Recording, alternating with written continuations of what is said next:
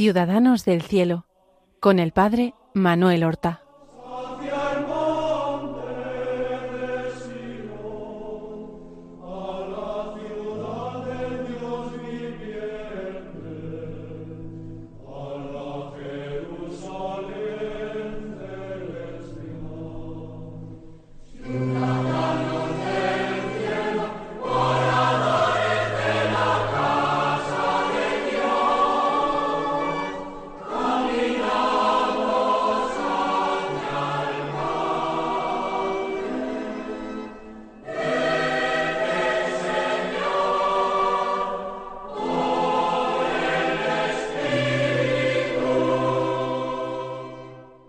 Muy buenos días, queridos oyentes de Radio María. Damos comienzo en estos momentos a una nueva emisión del programa Ciudadanos del Cielo.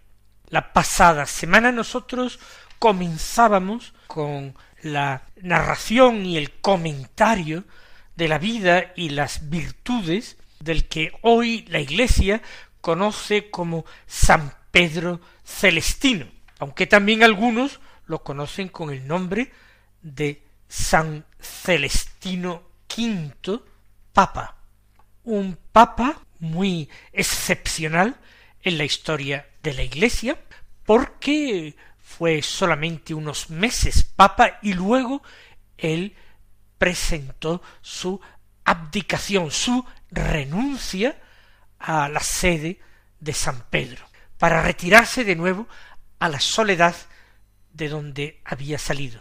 Murió en una soledad distinta de la del monasterio y de esa vida eremítica que tanto había amado, sino que murió en la cárcel. Habíamos dejado la historia en torno al año mil doscientos cincuenta y nueve, cuando Pedro tiene ya unos cuarenta y cuatro años. Él ha abandonado la soledad del monte Morrone, donde tiene ya una fundación, y buscando mayor soledad, alejarse más del mundo, se ha retirado hacia el este, hasta el monte Mayela, y allí en una cueva ha empezado a vivir con unos cuantos compañeros que le han seguido desde Morrone, de nuevo una vida eremítica estricta. Pero posteriormente, después de algunos años, se quiere dar una cierta unidad a ambas fundaciones, la de Morrone y la de Mayela, y se pide al Santo Padre Urbano IV que conceda una regla propia a estos monasterios. La Iglesia es reacia en aquellos tiempos de otorgar nuevas reglas para la vida religiosa. Y entonces la vinculó a la orden benedictina porque le dio la regla de San Benito como regla propia.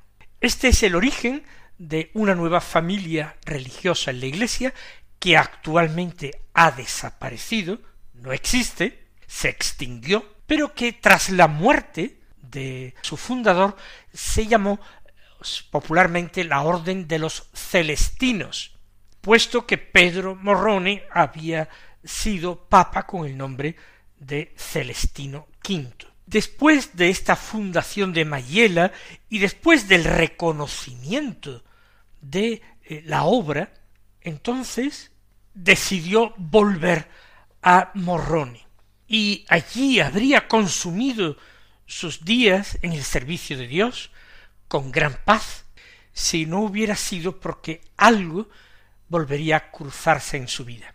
En Morrone él ya no era ni siquiera abad. Había un superior y él hacía esa vida solitaria en medio de hermanos que también llevaban una vida muy observante y solitaria. Pero ocurrió en el mes de julio del año mil doscientos noventa y cuatro. Él ya era un hombre anciano. Tenía setenta y nueve años de edad. Muy anciano, según el criterio de la época, setenta y nueve años. Y su abad se acercó a la celda donde él vivía para decirle que en la ciudad cercana a Morrone, que era la ciudad de Sulmona, habían mandado recado un cardenal y cuatro obispos, nada más y nada menos, que se habían presentado con el deseo de verle y de hablarle. Se anunciaba su visita para el día siguiente. Habían enviado un emisario por delante para llevar la noticia. Pero Pedro, que era un hombre santo, verdaderamente no se sintió inquieto, ni desconcertado, ni ansioso por semejante noticia. Quedóse totalmente en paz, aguardando lo que el Señor dispusiera de él. Y vamos a dejarle la palabra a uno de aquellos que venían en este cortejo, que es el que lo describe en primera persona. Dice así, en cuanto amaneció, empezamos la subida ¿ah? al monte Morrone.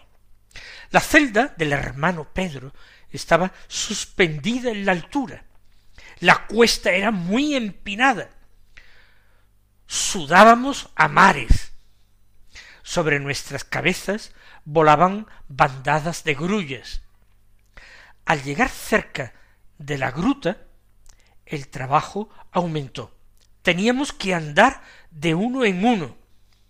La cueva parecía una cárcel. En la boca se alzaba un muro que la tapaba y en el muro se abría una puertecilla por donde el anacoreta podía ver extendiendo su mirada muy lejos. Recuerden, estábamos en lo alto del monte Morrone. Esta es la descripción que hace uno de aquellos hombres sorprendidos de la autoridad con que vive el hermano Pedro.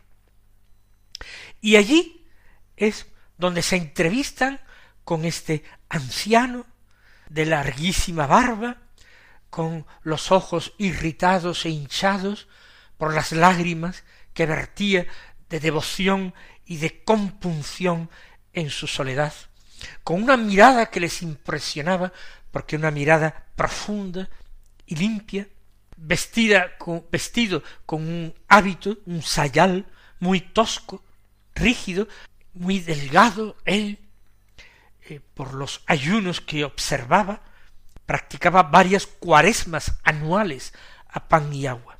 Impresionados por aquel hombre santo, los enviados se postraron ante él se arrodillaron en su presencia. No solamente se arrodillaron porque estaban en presencia de un santo, sino porque además habían encontrado al hombre al que la Iglesia había designado Santo Padre, Papa.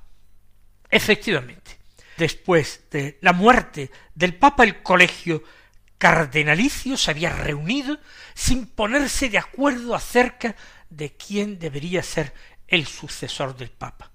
Habían estado dos años tanteando con infructuosas tentativas, con intrigas, porque algunos querían apoderarse de este cargo. Y finalmente habían deseado buscar otra cosa lejos de intrigas, de ambiciones, de mundanidad, y conociendo la fama de este hombre, que por otra parte había estudiado en Roma y había dejado gran recuerdo, habían elegido como sucesor de Pedro a alguien que no era obispo, ni cardenal como ellos, era un simple sacerdote ermitaño. Pedro se queda sorprendido, pero leen, leen, le leen la bula de elección, una bula autorizada con los sellos de, cera y con lazos de seda colgantes, y se le muestran, además de la bula, una carta del colegio cardenalicio, en el que se le pedía encarecidamente que aceptara el cargo para evitar que siguiera ese escándalo para la cristiandad que era una sede vacante después de dos años. Venían también los ruegos del rey de Hungría y el rey de Nápoles, pidiéndole igualmente que aceptara. Él pidió un poco de tiempo para meditarlo, tomó aquellos pergaminos, aquellas cartas, aquella bula, se encerró de nuevo en su cueva, cerrando esa puertecilla, pero no nos hizo esperar días, un buen rato, un largo rato, y salió con la misma paz y serenidad que antes les dijo que aceptaba el sumo pontificado. Con ellos bajó para en la ciudad de Áquila ser eh, coronado. Por los pueblos y ciudades por los que pasaba, la gente que ya había recibido la noticia salía a verlo y a aclamarlo. Él iba como Jesús montado en un borriquillo. No quería un caballo lujoso ni una carroza, porque él no quería abandonar esa pobreza en que vivía. Y así, montado en borriquillo y con tal lucido séquito, era aclamado como Jesús cuando entró en Jerusalén el domingo de Ramos. En aquel tiempo el recién nombrado Papa se dedicaba a distribuir favores, a hacer cuantiosas limosnas. Él no tenía absolutamente dinero, lo único que llevaba era ese sayal pobrísimo que llevaba puesto. Sin embargo, en ese viaje, como limosnas o regalos, hizo diversos milagros. Concretamente una mujer le pidió que en su borriquillo pudiera subirse un niño que estaba muy enfermo. Él se lo permitió y el niño, inmediatamente tras bajarse del asno, estaba totalmente sano. Así se produjeron, eh, según se narran las crónicas de la época, distintos milagros. Pedro Morrone no tenía ningún deseo de ser papa pero también creyó que era la voluntad de Dios que aceptara y que con su sacrificio se pusiera fin a ese escándalo que le habían dicho los cardenales de dos años de sede vacante.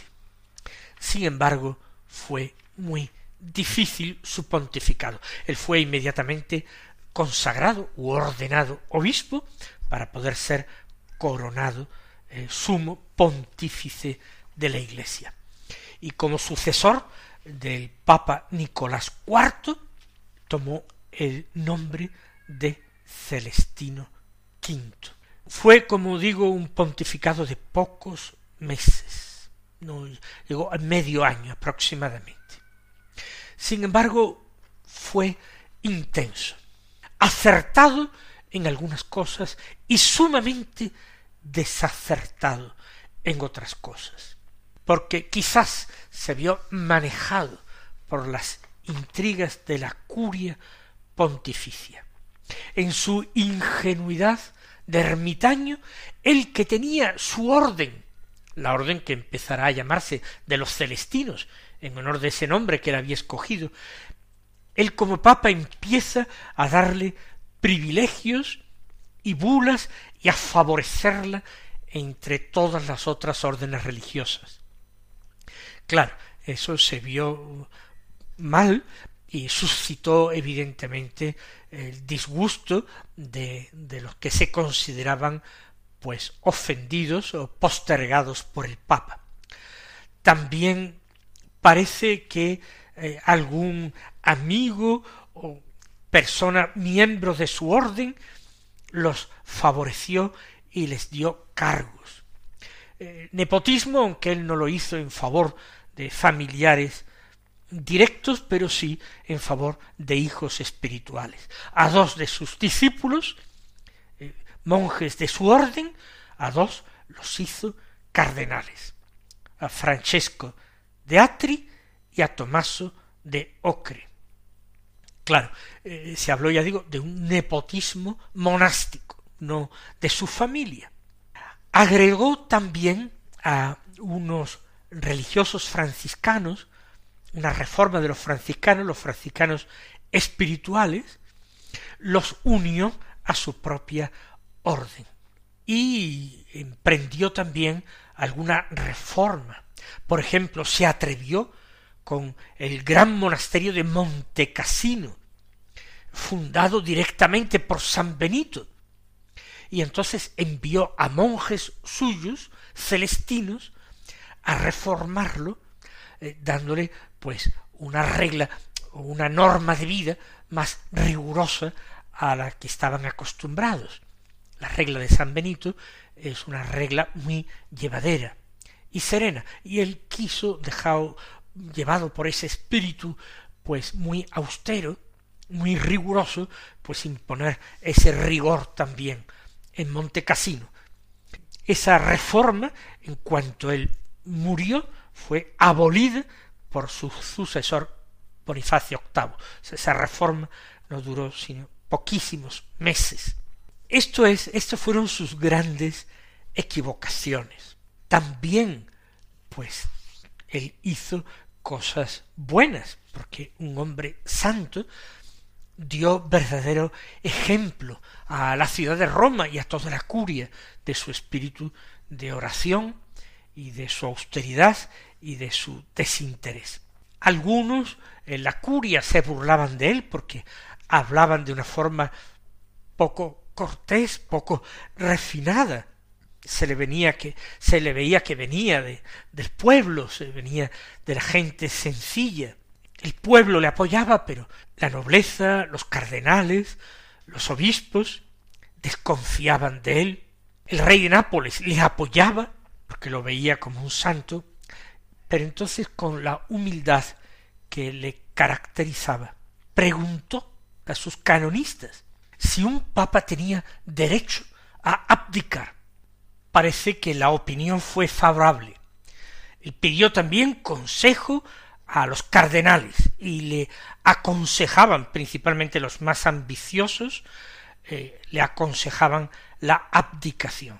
En diciembre de aquel año, fíjense, en julio había recibido la noticia de su subida al solio pontificio, en diciembre dio una bula en la que se afirmaba el derecho a abdicar de los santos padres. Convocó a una reunión del colegio cardenalicio un poco después de Navidad, pasada la fiesta de Navidad. Y delante del colegio cardenalicio se puso de rodillas y leyó esta carta. Yo, Celestino V, Papa, movido por muchas legítimas razones, por el deseo de un estado más humilde y de una vida más perfecta, por el temor de comprometer mi conciencia, por la consideración de mi debilidad y de mi incapacidad, considerando también la malicia de los hombres y mi flaqueza, y deseando el consuelo y reposo espiritual de que gozaba antes de mi elevación, renuncio espontáneamente y libremente al sumo pontificado, juntamente con todos los honores y dignidades a él anejos, y doy desde ahora plena y libre facultad al colegio cardenalicio para que elija y provea de pastor a la Iglesia universal de una manera canónica. Algunos cardenales se quedaron llorando, admirados de su humildad y él se marchó a pie con sus casi ochenta años, apoyado en, un callado de, palo, un, tronco, y se marchó en dirección a Morrone. Pero se convocó rápidamente un cónclave y se pusieron muy rápidamente de acuerdo esta vez en la elección del sucesor, fue elegido el Papa Bonifacio VIII, que lo primero que hizo en su pontificado es mandar prender como prisionero a Celestino V, que había vuelto a su nombre de Pedro Morrone.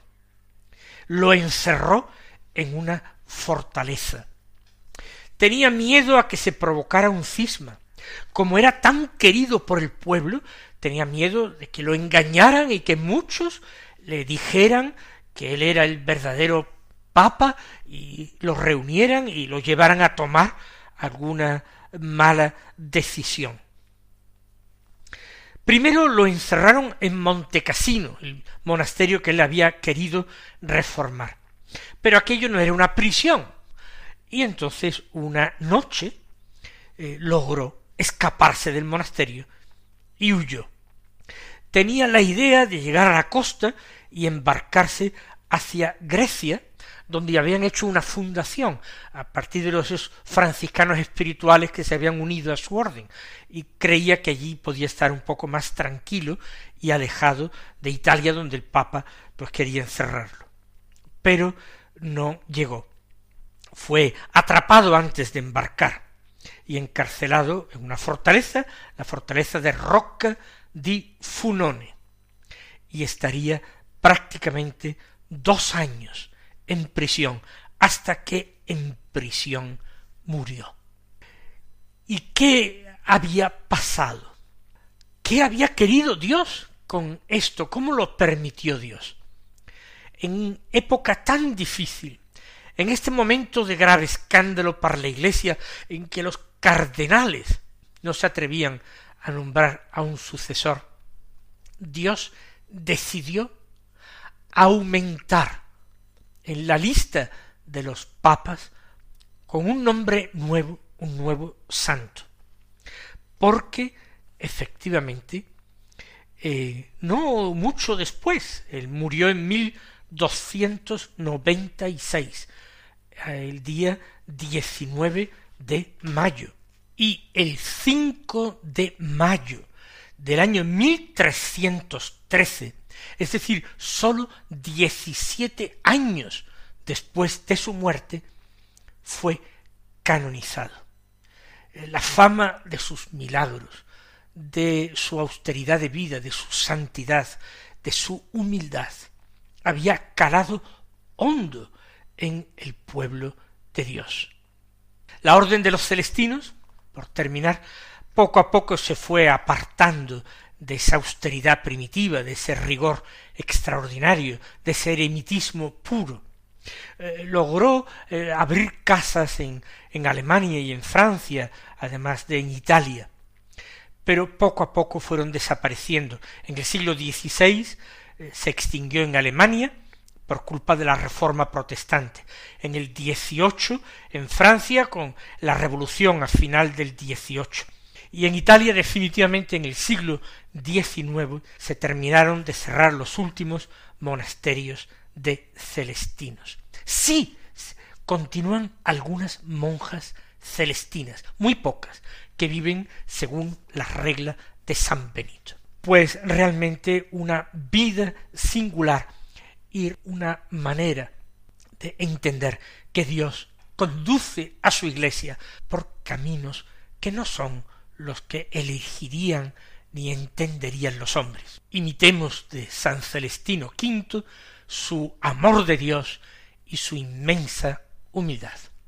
Mis queridos hermanos, hasta la próxima semana recibid la bendición del Señor.